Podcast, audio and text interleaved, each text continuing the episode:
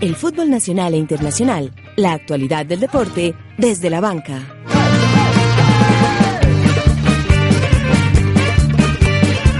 Unas veces sí y otras veces también. Tras pasearse por Montevideo, el Verde Paisa se clasificó anticipadamente a octavos de la Libertadores. El equipo de Reinaldo espera en el Clásico Paisa terminar una semana redonda. El rojo de la montaña trae un aire poderoso. Luego de su victoria ante el Cardenal en la fecha 9, los dirigidos por el profe Leo quieren llevarse los puntos y el honor en el duelo ante Atlético Nacional. La mesa está servida y en Desde la Banca les contamos los pormenores de lo que serán los cuartos de final de UEFA Champions League.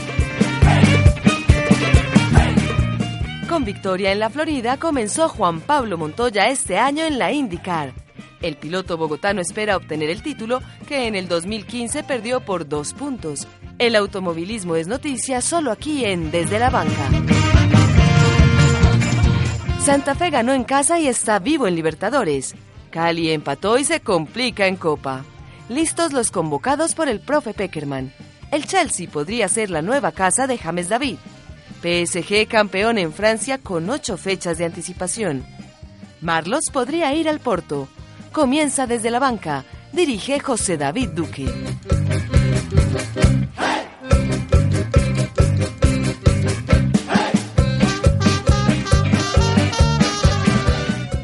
Hola, soy Iván Corredor, jugador de Patriotas Boyacá, y los invito a escuchar Desde la Banca, el mejor programa deportivo universitario.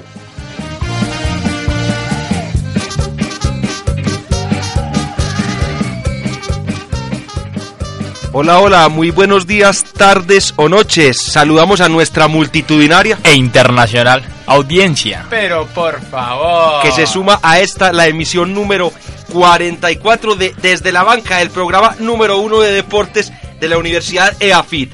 Y hoy tenemos un verdadero viernes cultural, lleno de deportes, de fútbol, de automovilismo y de toda la actividad deportiva y muscular que siempre nos entretiene los fines de semana y de la cual estamos conversando todos los viernes a las 12 del día.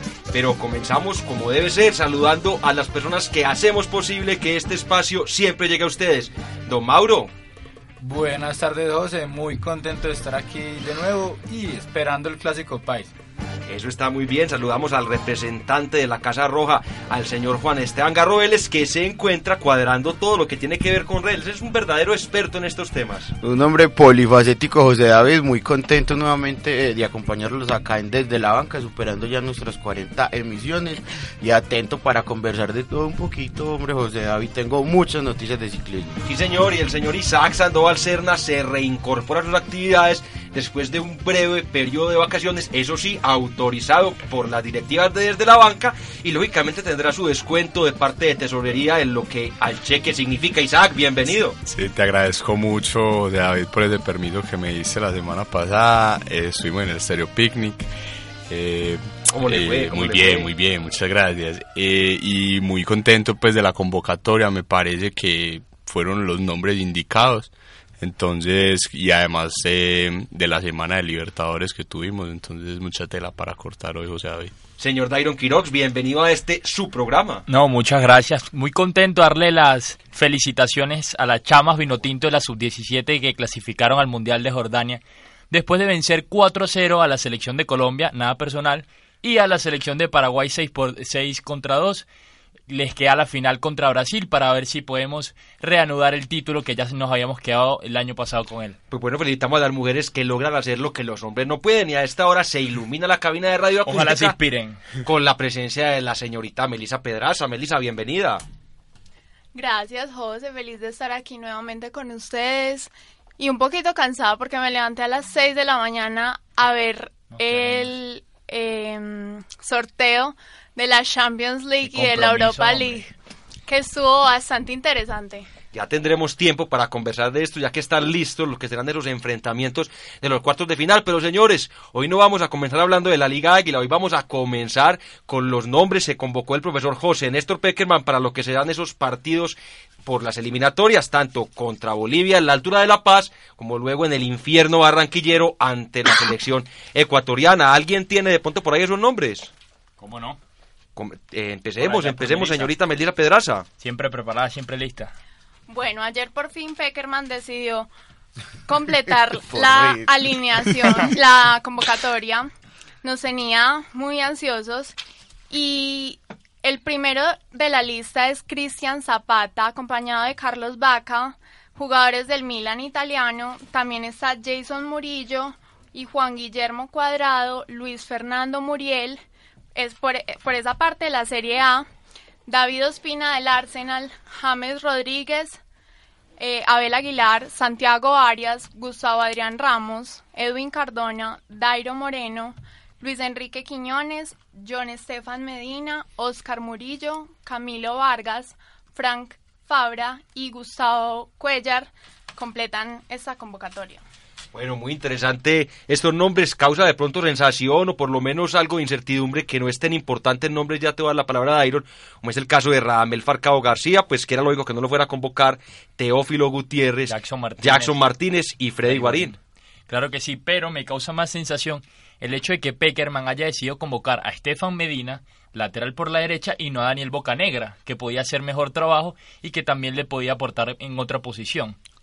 Eh, además de esos nombres que mencionaste, faltan también los, del, de la parte local. Después los estaremos diciendo o ya los Ya lo dijimos. dijimos la clase de- Listo. la clase Eh, la entonces me parece, me parece que son un gran complemento y estoy muy contento de que se destaquen las pues, los jugadores de, de la parte local porque creo que es algo que se necesitaba realmente en la selección para esta convocatoria y además me parece que en la parte defensiva primordialmente se convocaron a las personas indicadas, Farid Díaz, por ejemplo, Medina. Por ejemplo, Esteban Medina, no sé, no sé si Esteban Medina, pero por ejemplo Farid Díaz y la parte del Atlético Nacional que ha sido, pues y que ha cumplido una muy buena labor este año, incluso también eh, dignificando la parte de la sub-23, entonces yo creo que la verdad quedo muy contento y muy tranquilo con esta, con esta convocatoria. A mí me gusta el hecho de que haya convocado y de que haya puesto su mirada bastante en México, porque aunque es una liga que no tiene gran participación y gran fútbol, tiene jugadores muy importantes de mucho de, de muchas habilidades y que juegan a una altura no digamos pues para nada parecida a la de La Paz, pero considerable y mejor que a la que juegan en- muchos en Europa.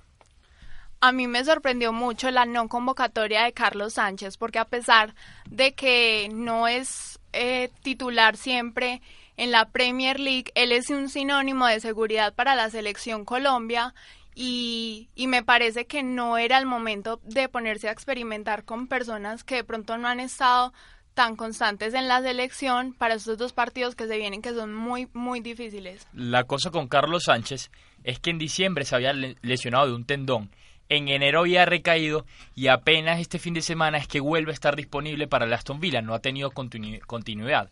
Entonces por eso yo creo que fue una sabia decisión que Peckerman no lo haya convocado. Sin jugadores sin continuidad no se pueden convocar a partidos de eliminatoria, menos en la altura de La Paz. No, hay, hay una noticia que a mí me alegra bastante y son las paradojas del fútbol.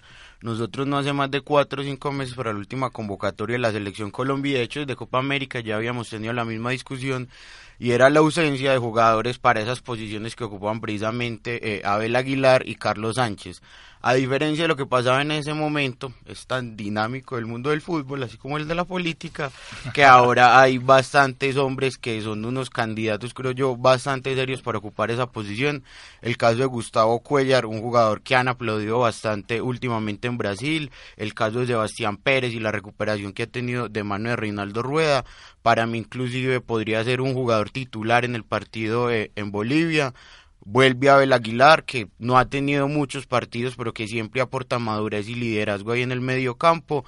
Daniel Torres, que no es el Daniel Torres de hace un año, pero que sigue siendo también un muy buen jugador. Entonces tiene Peckerman muchas alternativas y me alegra a mí bastante que estos jugadores estén retomando su nivel o mostrándose como protagonistas y muy buenas opciones. Pero Abel Aguilar sí viene con ritmo. Él, Sí. es- él está jugando en Portugal. Ah, sí, pero- En Belén. Digamos que no viene jugando los últimos dos meses, pues. O sea, eh, Abel Aguilar se reintegró a entrenamientos hace más o menos un mes y medio y viene siendo titular en los últimos 20 días. Esos serán más o menos tres o cuatro partidos. Pues me refería sobre todo a eso, señor Isaac. A mí precisamente me sorprende que hayan convocado al señor Camilo Vargas y a Rufai Zapata. ¿Por qué Mauricio? ¿Querías a David González? Obviamente, Ah. pero lo que pasa es que con Camilo Vargas es que en Argentinos le está yendo bastante mal. Pero Mauro, también hay que hacer una pequeña precisión, y es que el arquero es uno más de los 11 jugadores y realmente el señor Camilo Vargas tiene un equipo muy regular. No obstante, le meten tantos goles, el señor está haciendo una buena campaña. Mire que ya atajó también su primer penalti en el fútbol argentino, Melissa. Y el titular será David Ospina.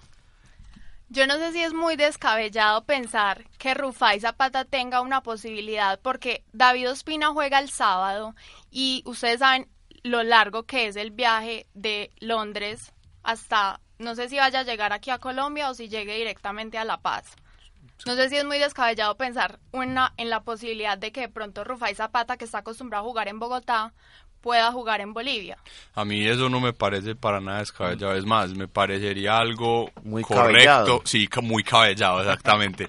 me parecería algo correcto que no solamente el arquero, sino que eh, se, se enviará a La Paz un equipo diferente al que va a jugar en Barranquilla. Yo, yo antes creo todo lo contrario. Me parece que David Ospina tiene que ser el jugador, el, el arquero de la selección ante Bolivia, ante cualquier equipo. Viene con ritmo, viene recuperando confianza en el Arsenal, cosa que no tenía. Peckerman debería afianzar eso. Y recordemos que el portero, mm, sin despreciar para nada su, su posición, no es alguien que esté corriendo por toda la cancha. Su rendimiento, sin importar la altura, suele ser el mismo.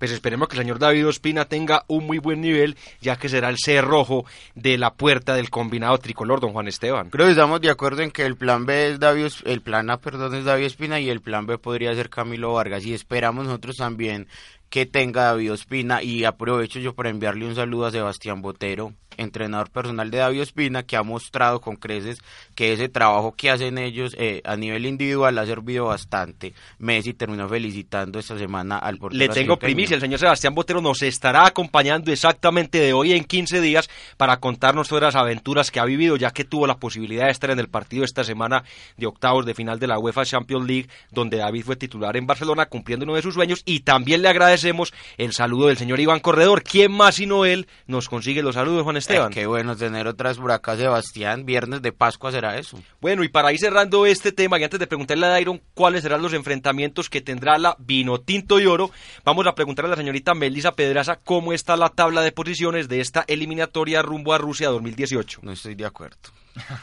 Me va a deprimir un poco. Bueno, tenemos a Ecuador al principio de la tabla con 12 puntos, después Uruguay con 9, Brasil, Paraguay y Chile con 7, Argentina con 5, Colombia con 4. ¿En qué posición Colombia? Como de penúltimo. En la séptima posición se encuentra Colombia. Aún el repechaje. Bolivia y Perú con tres puntos Ya, y la selección de No, nuestro compañero de mesa Venezuela No con decirlo. cero puntos. ¿Y cuántos goles en contra de la selección de Venezuela? Menos siete. Ay, Dairon, bien complicada la tiene el equipo de Chita San Vicente. A propósito, ¿contra quién se enfrentan No- no los la lengua, no me busquen la lengua. por el Chita? El Chita San Vicente se estará enfrentando en Lima contra Perú Duro. y en Venezuela contra Chile. Los dos equipos yo creo que más duros que nos pudieron haber tocado en este momento. ¿Por qué? Porque son los equipos que siempre, inclusive cuando Venezuela está en su mejor momento, le han tenido la medida a la Vinotinto. Siempre nos meten goles, siempre nos ganan en casa y de visitante. Yo creo que esta, esta eliminatoria viene la salida del Chita San Vicente ya definitiva. Espero equivocarme, pero todo parece indicar que en esta primera fase de encuentros Venezuela no le ganará sino a Colombia. Mm, Y creo que ya todos le tienen la medida a. Venezuela por otro lado. Sobre todo, sí, sobre todo en esta temporada, pero yo le digo, durante todas las eliminatorias, historia. Chile y Perú suelen golearnos, sin importar en Copa América, en eliminatoria y demás. Y a las 12 y 17, que bien Juan David la puntualidad, hermano. ¿Cómo Más despeinado parece? que nunca. El señor Juan David Correa Venado, quien cumplió con su palabra, ya que en estos días, el día miércoles, que nos estábamos arriesgando a que nos fueran a multar por, digamos, esa idea del señor gobernador y el señor alcalde de considerar casi que delincuentes a las personas que nos tomamos una cerveza, el señor Juan David Correa Venado, más conocido en el bajo mundo como el Poet, había comentado que estaría sí o sí en este programa, lo hemos llegando sudando, sin embargo, eh, nos alegra mucho que esté aquí Juan David, bienvenido a esta que es su casa, desde la banca. Muchas gracias, José. No, es que precisamente otro problema de la alcaldía, el sistema en cicla, no le permite a uno muchas veces eh, encontrar, tener una certeza de que hay bicicletas en determinada parte, entonces a uno le toca correr hasta la otra estación. Sí, Ah, señor. ¿Puedo yo suponer que el look capilar se debe, Poet, a que traías casco en la bicicleta? Sí, claro, Ah, señor muy Garrini. bien, muy Mire, bien, Juan pues, David, qué bueno Jesús bueno, acá. señores, terminamos el tema de la selección Colombia. Estaremos analizándolo a extenso exactamente dentro de 15 días. Ojalá con dos victorias para la tricolor. Juan Que no se nos olvide Ojalá también, Chita San Vicente también. que no se nos olvide también enviarle eh, un saludo y mucha energía y toda, y digamos nuestro ánimo acá desde la banca futbolístico y personal a la selección de Pisis, a la sub-23, que estará jugando también el día viernes frente a Estados Unidos el primer partido de la llave preolímpica. Sí, señor, y este fin de semana se realizará en Colombia la fecha número 10, mal llamada clásicos, porque realmente clásicos quedan uno o dos. Mire, el día La sábado... fecha juga- de los dos clásicos. Sí, señor. El día sábado se jugarán los siguientes clásicos. Jaguares de Montería contra Junior de Barranquilla. Pasto de Pasto de Nariño contra Caldas Once Caldas de Manizales. el clásico no tiene nada, realmente están separados por unos cuantos kilómetros. Sí, señor. Fortaleza Equidad, clásico joven de la capital de la República. Nah. Duelo de necesitados. Otro partido bien interesante, se repite Río Negro Águilas, que la semana pasada, en la fecha 9, ganó ese muy buen partido del equipo dirigido por el señor... ¿Cómo es que se llama el técnico de Río Negro. Águilas? Por el Néstor Otero, el matemático, sí señor, que se impuso dos goles por tres a Envigado Fútbol Club y cumple Águilas una gran, un gran papel, señor Juan Esteban ¿Pero juega contra quién? contra Envigado. Envigado, el clásico joven. Tiene 16 puntos con dos partidos menos, es decir, si ganase sus dos partidos que tiene aplazados, podría llegar a 19, 22 unidades. Ese es el Ecuador de la Liga Colombiana. Muy buen equipo, viene realizando una muy buena campaña y va haciendo del Estadio Alberto Grisales, señor Poet, un verdadero nido. Para que lo vaya usted sabiendo, el equipo que dirige el señor Luis Fernando Salazar en compañía de su hermana Paola. Por su parte, el día domingo tendremos el duelo, el clásico antioqueño, el clásico paisa, clásico montañero. Deportivo Independiente Medellín Nacional. Isaac, ¿cómo ve usted ese partido? La verdad, eh, me parece que es eh, la oportunidad eh, para que nos venguemos de ese partido que tuvimos, ¿Cómo el que partido venguemos, pasado, ya que estamos clasificados, por favor, por favor, pero es, es marcando pues la paz y todo eso, Ah, ¿cierto? perfecto. Eh, que el y- lenguaje, que el lenguaje también. y, y que como ya estamos clasificados de, en la Copa Libertadores, ya le apuntemos toda al torneo local y pues nada, ganarlo. Igual eh, con- le pregunto al poeta que es otro representante de la Casa Verde. Atlético Nacional contará con varias bajas. Por una parte, no estará Davinson Sánchez, ni tampoco en la defensa quién más fue convocado. Farid Díaz. Y Farid Díaz. Eh, tampoco estará ocho jugadores. Pérez. Nos dice la señora Melisa Pedraza. Sebastián Pérez tampoco estará. el Marlon gran- Moreno. El gran Marlos tampoco. Ibarbo. Ni don Víctor Ibarbo. Y Deportivo Independiente Medellín, por su parte, Juan Esteban, ¿con cuántas ausencias cuenta? Una. Daniel Torres, Daniel Torres. Daniel Pero una muy importante, capitán y capitán, aunque prefiero a Airo. a- ay, fue madre, otra vez se me olvidó el nombre de este jugador que amamos tanto, eh, Mauricio García. Se nota que lo... ¿Cuál? Didier Moreno. Que lo Didier. confundo Ah. con Dairo Moreno, pero más disciplinado Didier que Dairo. Bueno, ¿qué opinión tiene también los representantes de la Casa Roja? Porque acá somos un programa donde damos equidad, no solamente de género, sino equidad también en la información. ¿Cómo formará Medellín? ¿Qué expectativas tienen ustedes con su equipo, señor Garro? Ah, no, como todo lo del pobre robado, ya he escuchado a muchos hinchas del Atlético Nacional diciendo que eh, Nacional tendrá muchas ausencias, entonces que si Medellín llegase a ganar ese clásico, pues se explicaría sobre todo por las ausencias verdolagas. Creería yo inicialmente, antes de que Poet comente cómo ve el partido y cómo es el tema de las ausencias y que nosotros demos la nómina que se supone podría tener el Deportivo Independiente Medellín, contar que Nacional se ha ufanado siempre de ser un equipo con dos y hasta tres nóminas. Inclusive creería yo que la segunda nómina de Nacional es mucho más costosa que la primera nómina del Deportivo Independiente Medellín. Los que Entonces, eso no nuestros contrincantes, nosotros no decimos eso. no, eso lo dicen las cifras publicadas en el portal para, eh, do- don- digamos, el portal de transparencia de la Liga Colombiana, donde aparece el costo eh, de los jugadores y le permite uno inclusive mirar jugador o jugador cuadrar distintas nóminas y le da uno el precio y todo y es más cara que la primera del Medellín, señor Juan David Correa. No, pues a, a mí sí me tiene pues preocupado el asunto de que no vamos a, que vamos a tener ocho bajas porque mal que bien la titular es la titular y, y digamos que se ha venido consolidando y ha venido engranándose perfectamente, eso parece una máquina bien aceitada, entonces yo creo que eso de pronto puede ser contraproducente. Otra cosa que puede ser contraproducente es que nos dieron dos, 12 mil localidades, que digamos eso no va, en un clásico lo bonito es que sea al menos miti miti, ¿cierto? Claro. Porque digamos que muchas veces la, la, la afición inclina a los clásicos, entonces digamos que pues desafortunadamente para este no, no va a ser digamos eh, ni siquiera miti miti. Bueno, y no, pues yo creo que vamos por, por el ya a hacer, ese va a ser ya el, el clásico 40 que le llevaríamos al Medellín si lo ganásemos. Entonces espero que, que podamos hacerlo y creo que pues sí tenemos con qué. Con pausa, con pausa, señor Poet, que el partido todavía no se ha jugado. A propósito. Mauro, vuelven las dos hinchadas a este partido. Sí, señor. Estamos en la campaña, nos unimos al barrismo en paz. Y esperamos que este domingo no haya altercados ni desmanes dentro y fuera del estadio. Muchachos, por favor, cuídense. Los esperan en casa. Ojalá, ojalá sea Qué así bonito, porque... Mauricio. Sí, qué gran mensaje. Ojalá sea así porque el fútbol se trata sobre disfrutar un espectáculo, no de hacerse matar, ni de matar a nadie por, por el amor que se le pueda tener a un equipo. Pero, eh, subrayando lo que decía Garro, me parece que la, el equipo que tiene Nacional para enfrentar a Medellín sigue siendo muy competitivo y bastante atemorizante. Recordemos que con un equipo parecido jugó contra Once Caldas en Manizales y le metió tres goles.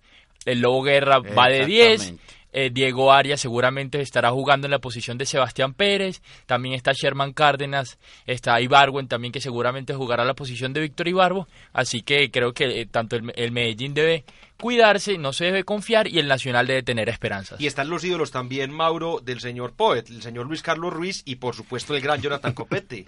Y entonces, a propósito de lo que ustedes eh, comentan, eh, quiero yo entonces reiterar que el clásico sigue siendo un clásico muy vistoso porque serán jugadores de primer nivel los que tendrá Atlético Nacional. Y hablando de los del Medellín, haciendo acá, digamos, poniéndomela yo muy difícil, pero trataré de hacer el ejercicio, creería que será una nómina muy parecida a la que enfrentó al Independiente Santa Fe, teniendo a David González en el arco, a Marlon Piedraita por derecha, al señor Cajáis eh, y al señor... ¿Cómo es que se llama este otro? El pinta de policía. El que aman. Tipton. Ah, no, Tipton será lateral izquierdo, pero el, el Juan Camilo Saiz, Cajay Saiz, Tipton, en la mitad del campo seguramente formarán la Goma Hernández y Didier Moreno. Mao Molina hará, digamos, compañía con el señor Cristian Marrugo y adelante seguramente estarán Hernán Echalar o Johan Arango y el gran Juan Fernando Caicedo.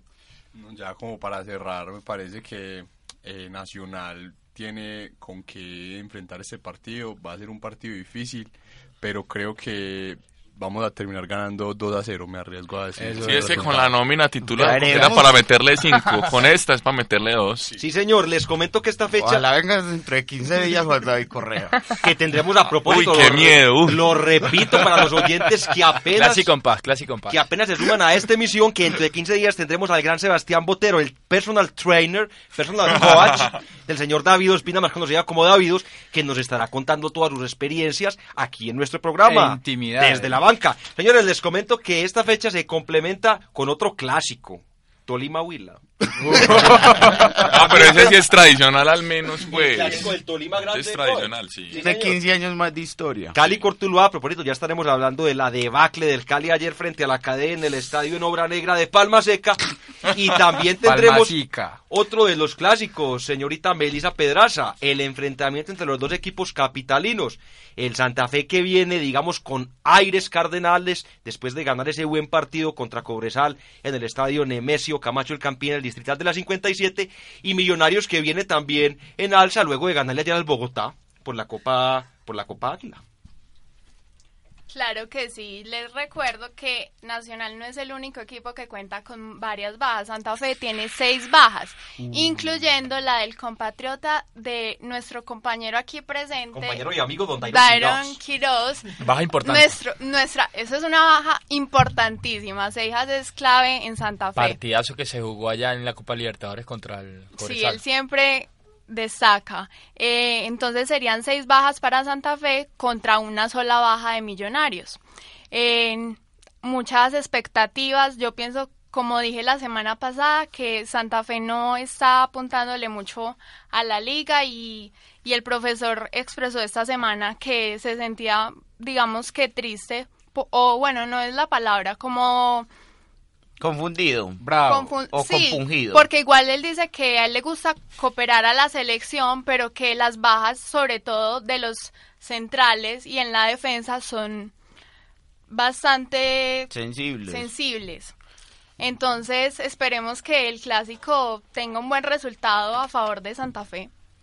Pues esperemos que gane el mejor. Sí, señores. O sea, el Deportivo Independiente Medellín, pero el por glorioso, favor, el poderoso diría, de la montaña. como diría Mauricio J. García. La última noticia ya que cerramos esta franja de los clásicos, de los dos clásicos, y es que se agotó la boletería eh, para el clásico del próximo domingo, entonces quienes no asistiremos al Atanasio Girardot ¿Usted por no estaremos... Porque para este semestre yo no pude hacer parte por diferentes motivos, señor director, que creo no deberíamos comentar en el programa del grupo de abonados, pero entonces le estaría haciendo mucha fuerza allá desde San Antonio de Prado en el bar del señor Raúl, otro gran ferviente hincha del Deportivo Independiente Medellín que también reporta sintonía. Saludos a Raúl allá en el sur del área metropolitana. Señores, recordemos que la tabla de posiciones está de la siguiente manera. En primer lugar, el Junior de Barranquilla con 19 unidades, un partido menos, seguido por el sorprendente Águilas de Río Negro. Déjamelo en Águilas, porque como eso es de todas partes, Águilas está con 16 unidades, menos dos partidos. Medellín en el tercer lugar con 16 puntos, ese sí. Con no debe ningún partidos, partido. sí. Atlético Nacional es cuarto con 15 debe 3. En el treceavo lugar, para que no sigamos dando esta lista tan larga, está el equipo de la señorita Melissa Pedraza con nueve puntos. Muy mal, muy mal la campaña del señor Gerardo Peluso. Y Garrido. la noticia que nos entristece a nosotros un poco, aunque es bastante lógica, es que Envigado, si a mí no me falla la memoria, está en el último lugar de la Liga Águila. Sí, señor, Envigado exactamente, cinco punticos y no debe ningún partido.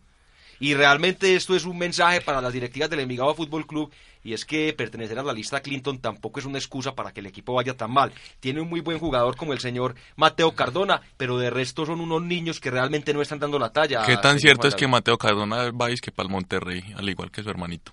Con paciencia, Mateo. Juanito. con paciencia. No, eso están diciendo, pues. Creo que puede ser muy probable y precisamente frente a eso va nuestra reflexión. Está bien que el año pasado haya funcionado el Envigado con los jugadores jóvenes que tenía, pero pues tampoco hay que abusar porque entonces para este año pusieron jugadores aún más jóvenes y vendieron dos o tres figuras bastante relevantes que tenía el equipo naranja. Sí, señor, ¿algún otro comentario sobre el desarrollo de la Liga Águila o pasamos al informe magistral del señor Daniel Lizaza desde Argentina?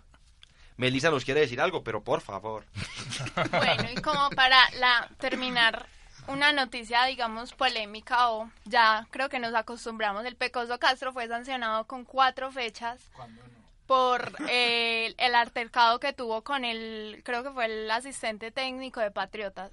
Exactamente, denuncian un pellizcón de parte del Pecoso, que fue lo que a la larga termina costándole estas cuatro fechas de sanción. Y a propósito, para que pasemos de tema, recordemos... los- Hace ra- a media hora estamos pasando de tema. recuerden, recuerden lo mm, que estamos en este momento en racionamiento.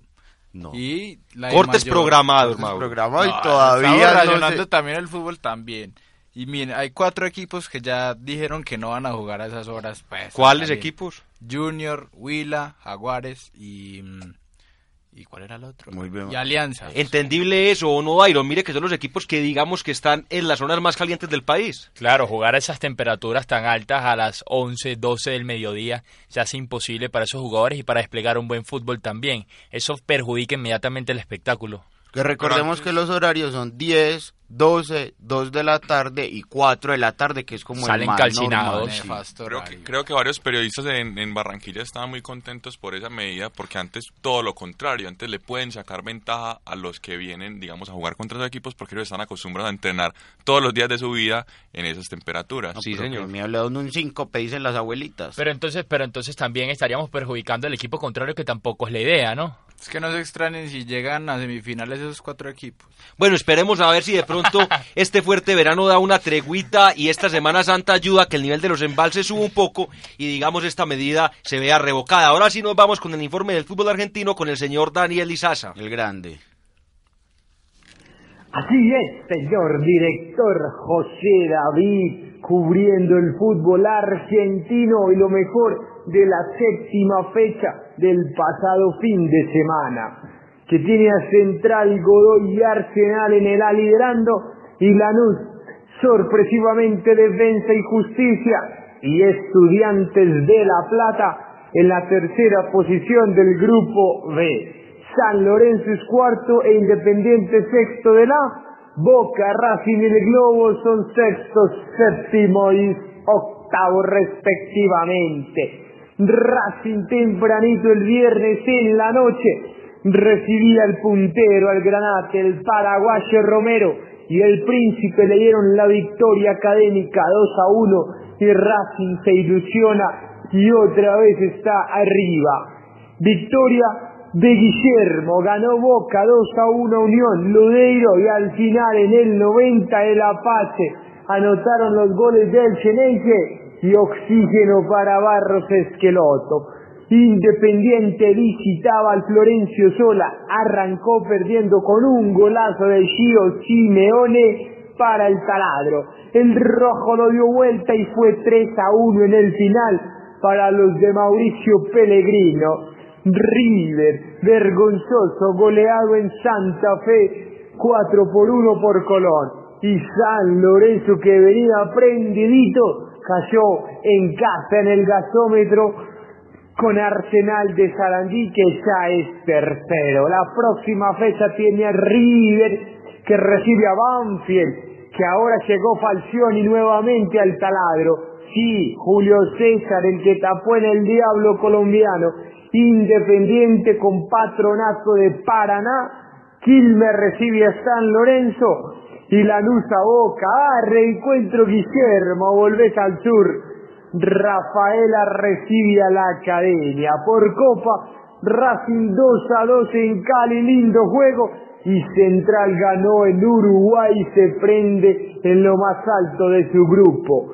Esta fue la información y la cobertura del fútbol gaucho para Radio Acústica, la emisora de la Universidad de AFIT y el programa Desde la Banca. Saludes a la mesa. Saludos. Saludos al gran Daniel, siempre el reporte tan completo es de Argentina que nos permite además a nosotros enlazar con lo que pasó en la Copa Bristol Libertadores esta semana.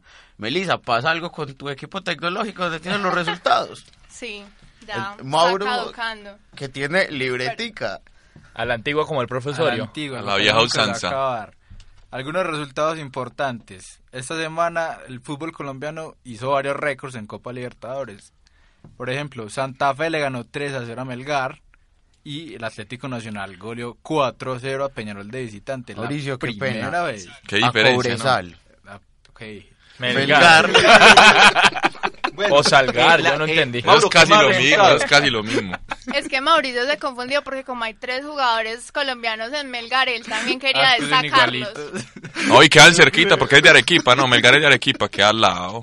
Cruzar la frontera y ya. Ah, sí, no, Ahí da destacamos a los tres jugadores colombianos. Bueno, no tienes talanqueras del Estado Nacional. Eh, bueno, otro resultado importante, 2, Racing 2. Que eh, hablemos un poquito de ese partido. El Deportivo Cali pintaba pena, para golear. Cali Al- es una... Dairon al minuto 5 iba ganando 1-0, después viene el segundo gol y empieza el señor Vaca a desperdiciar, no, Vaca no, que Vaca. Santos. Borré, una vaca, una vaca porque lo comía todo. Un borrego, un borrego. Santos, Santos Borré, La- el del señor- Melgar. el, el- el- el señor Harold Preciado y finalmente y finalmente gracias, finalmente gracias a una muy buena, muy buena actuación del arquero Sebastián Saja, empezó digamos a evitar ciertos goles y de un momento a otro la KD, el, el Racing, el equipo del cual el señor Daniel Lizaza, digamos que sacó su jerarquía y terminó empatando y pudo haber ganado ese partido. Más que jerarquía, diría yo, errores fundamentales, inexplicables del Cali. El primer gol. Yo, yo no entendí todo el primer gol, o sea, una, una cosa absurda. Y el segundo también, o sea, fue falta, fue más error de Cali que acierto de Racing, me parece a mí. Porque ese partido estaba para liquidarlo, para ganarlo y para semi asegurar la clasificación. El primer tiempo era para que terminara 4-0 fácil, Fácil. fácil. Hubo una tajada de Saja eh, a Santos Borré que fue impresionante, eh, pues que se la tapó como al ángulo incluso. Y creo que me parece a mí personalmente que en el segundo tiempo el Cali simplemente no le dio el, no le dio el físico. Me pareció a mí que los jugadores empezaron a quedar y además después de conseguir el primer gol Racing se, se fue para adelante.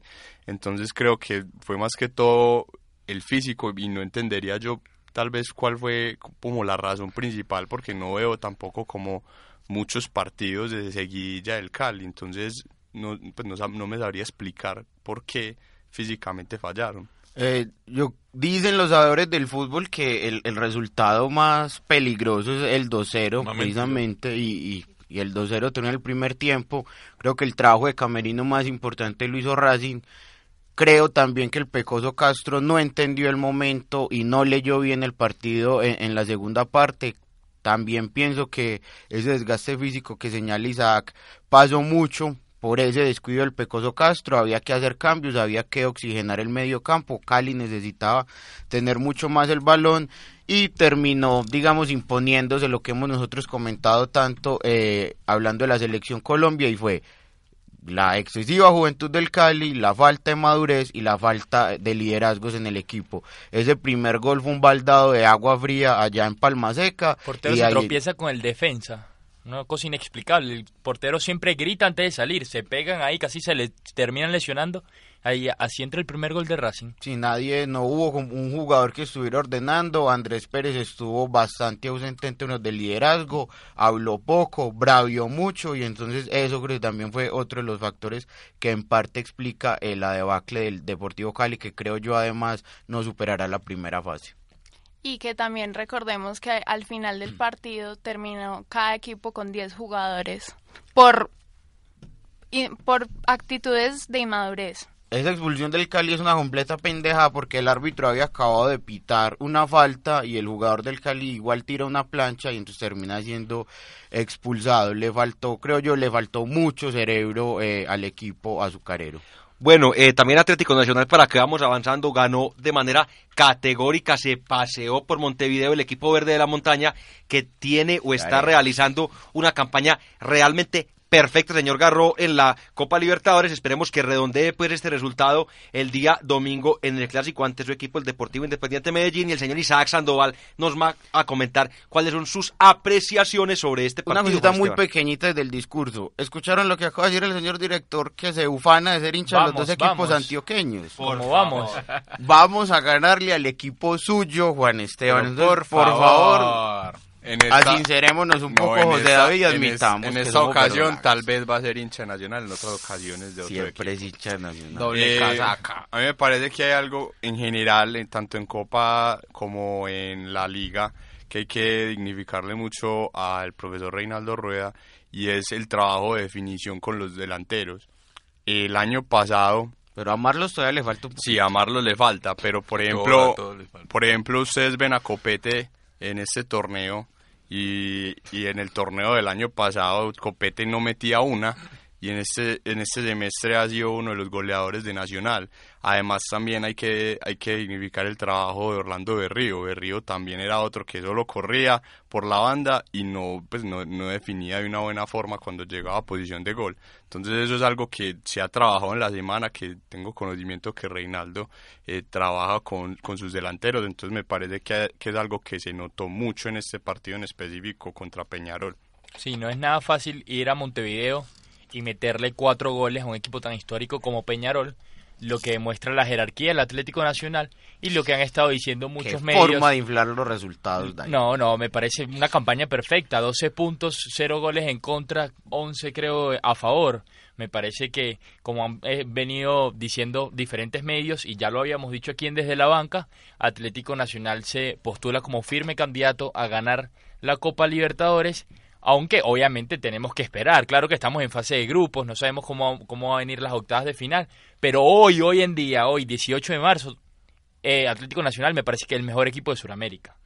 Diría sí, yo. señor. El poet nos quiere decir algo. No, pues por ahí se dicen que del desayuno se sabe cómo va a ser el almuerzo. Eh, con Peñarol, pues ya en el Atanasio habíamos visto que para qué está capacitado ese equipo. Y pues su, eh, obviamente el local iba a dar muchísimos más espacios que los que dio en Medellín por el asunto de que están con su hinchada y están en el centenario, ¿cierto? Y lo que hizo fue precisamente abrirle boquetes a Nacional que tiene una tromba que puede hilar fútbol y gente que corre como quemada.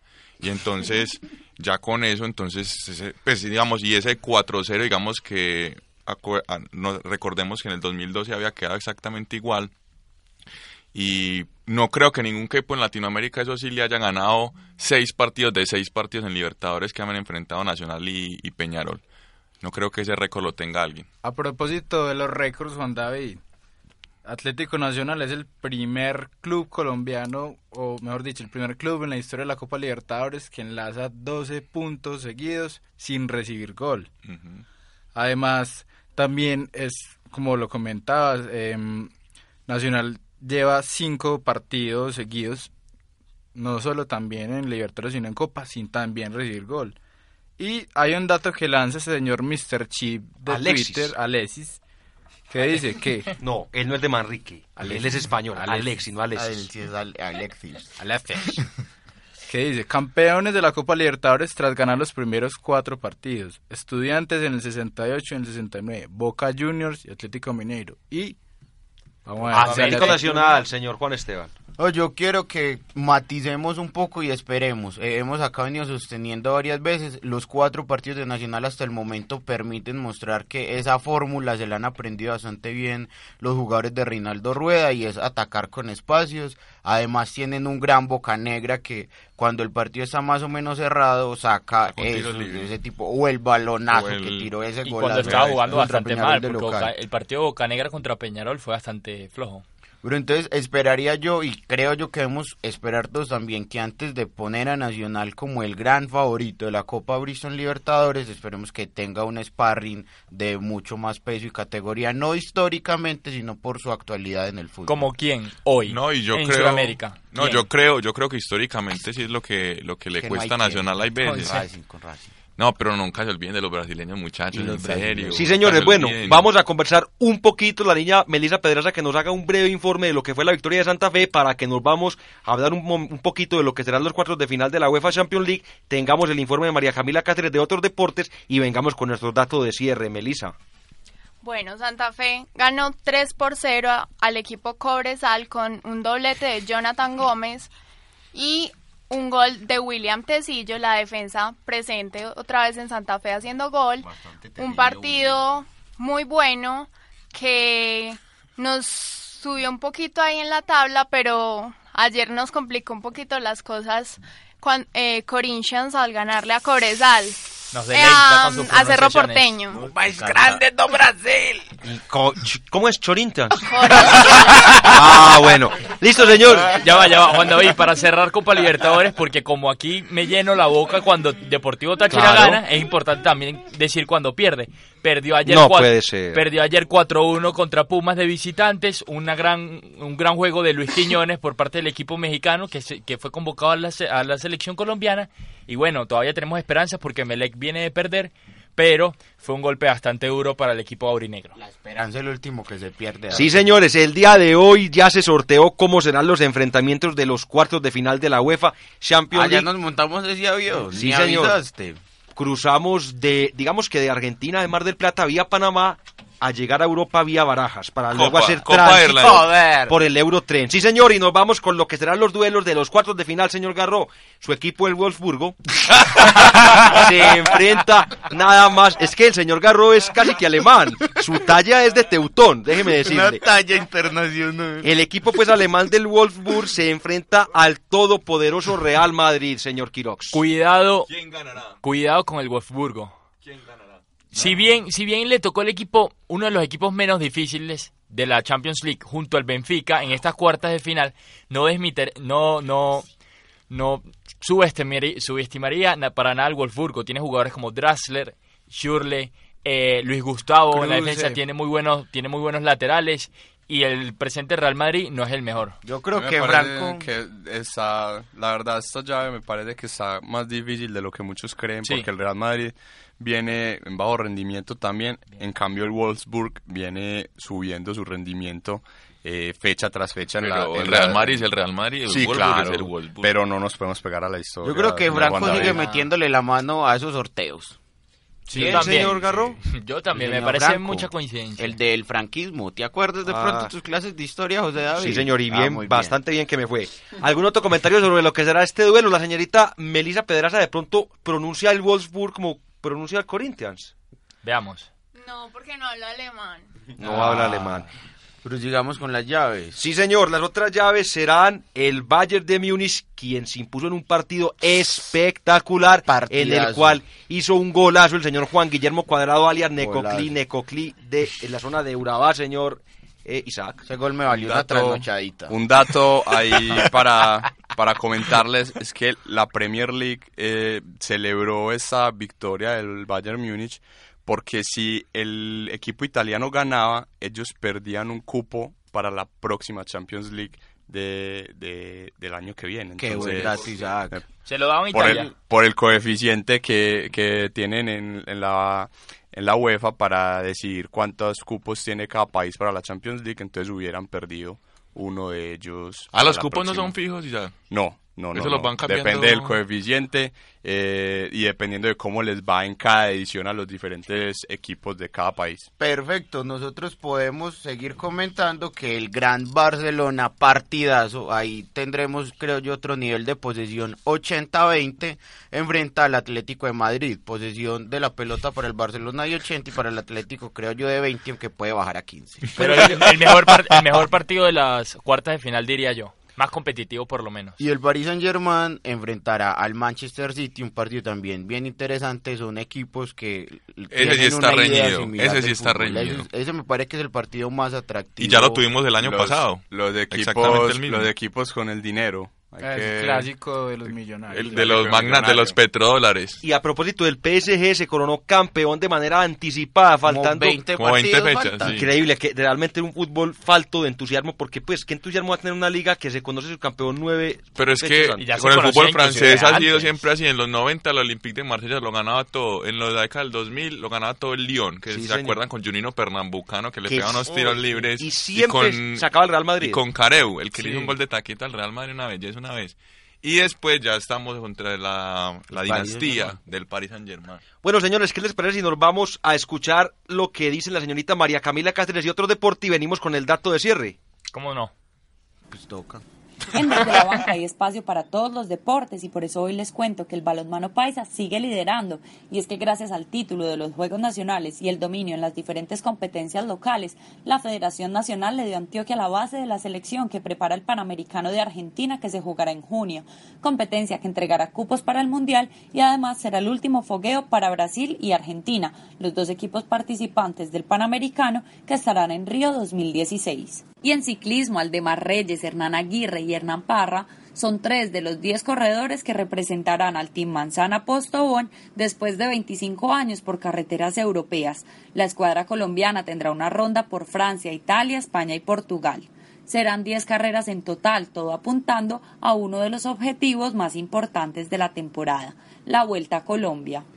Y en gimnasia, los Olímpicos de Atenas, Beijing y Londres tuvieron en escena a Jorge Hugo Giraldo, pero en el chequeo nacional del pasado fin de semana en Bogotá, el gimnasta paisa no logró tiquete para estar en el preolímpico. Río era su última olimpiada y aunque todavía no habla de retiro, sabe que poco a poco se aproxima el momento de dejar la competencia. Sin Jorge Hugo Giraldo, las esperanzas del cupo olímpico para Colombia recaen en Josimar Calvo y Javier Sandoval, dos norte santanderianos que siguen los pasos del primer gimnasta olímpico que tuvo el país.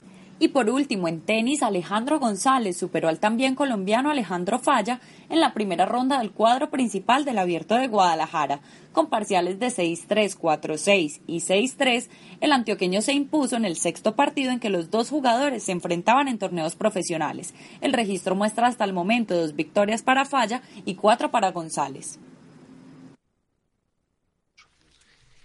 Bueno, muchas gracias a la señorita María Camila Cáceres, una verdadera profesional. Se le nota lo que está aprendiendo allá en cuanta televisión en el noticiero de hora 13. Señores, el tiempo se va acabando, don Dairon. Su dato de cierre puede ser del Chita. Puede ser, claro, el dato vino tinto es que Juan Piañor, jugador del Málaga y convocado a la selección, metió un golazo en lo que fue la victoria del Málaga ante el Sporting de Gijón. Se eh, cruzó al medio y la puso en el, co- en el segundo poste afuera del área. Un golazo de verdad. Daron, Y dime, El ciclón del, del Caribe ya se jubiló.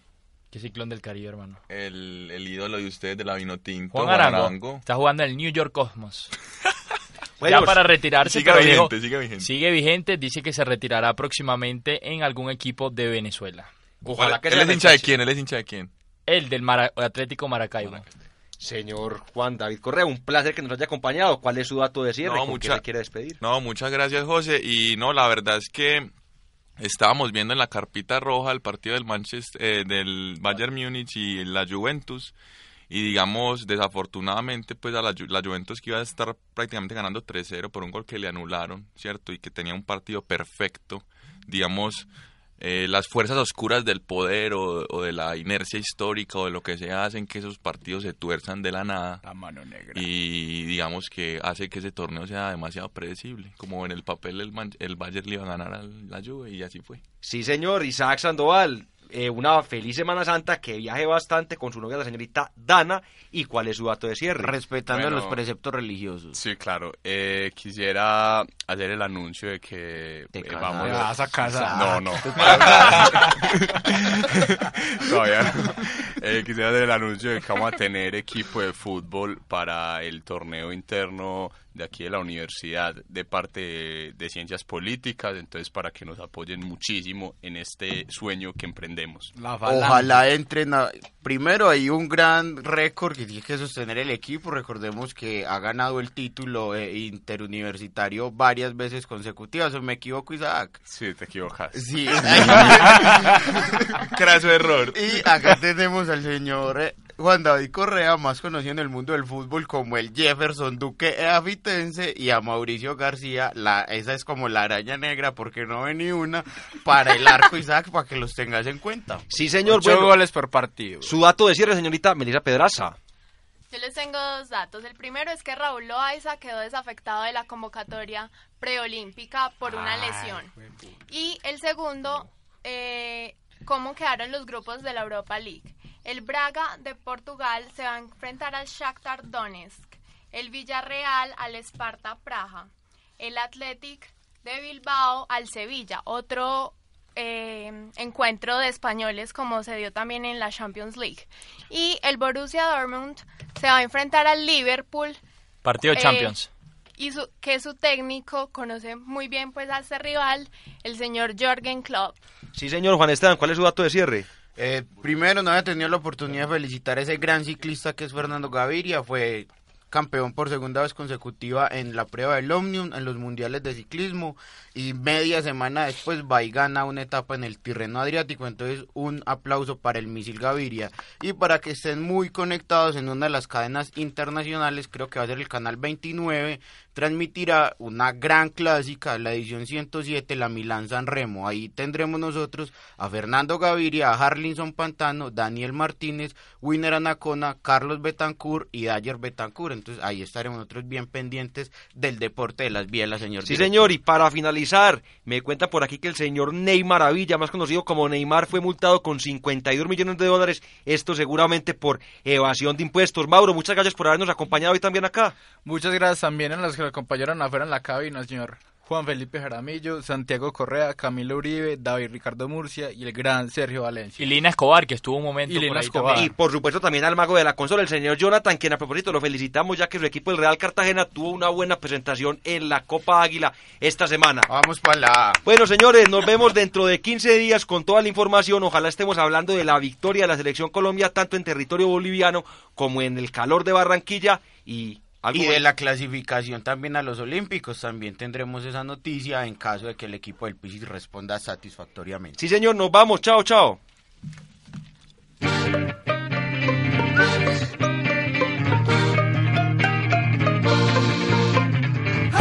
El fútbol nacional e internacional, la actualidad del deporte desde la banca.